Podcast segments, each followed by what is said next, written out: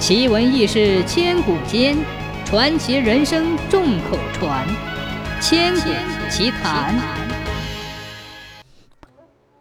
邵雍是宋代一位精通星象卜算的奇人，有关他的传说轶事流传久远，为人津津乐道。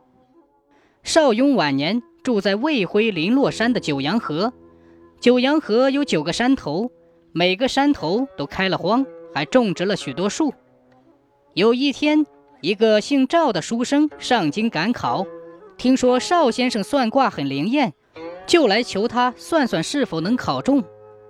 邵雍一看就说：“你五官方圆，眉清目秀，才华出众，定能考中。去吧。”公子再三拜谢，表示倘若能得中，定来酬谢。邵雍说。啊，不用麻烦，只是这山是我开的，这树是我栽的。今后有人来欺负我，你能做个证就是了。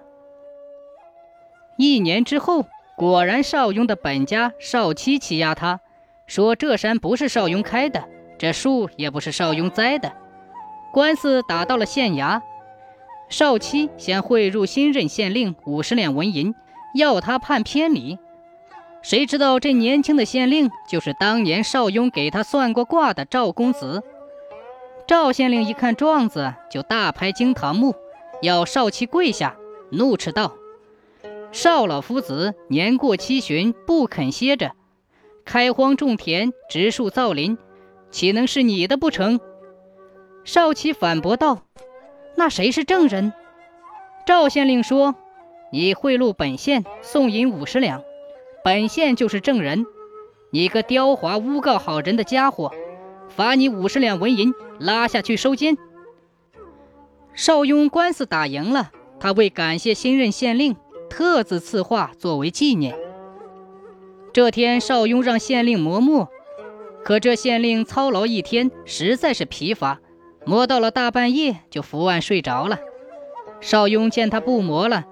只好拿起笔，薄薄的验了墨，一挥而就，抹了一道直杠，挂在正堂，就下去了。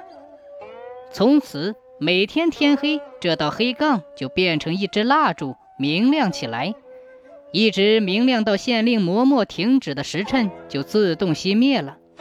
县令见状，不仅后悔万分，他知道，如果那天磨墨磨到天亮，这支蜡烛就会亮到天亮。三年之后，又换了一个县令。这个县令贪污受贿、敲诈勒索、以权谋私。他也请邵雍来作画。这天夜里，他让侍女们扇着扇子，吃着酒果，不时的还和美女亲亲抱抱，一直磨墨到天亮，才请邵雍来作画。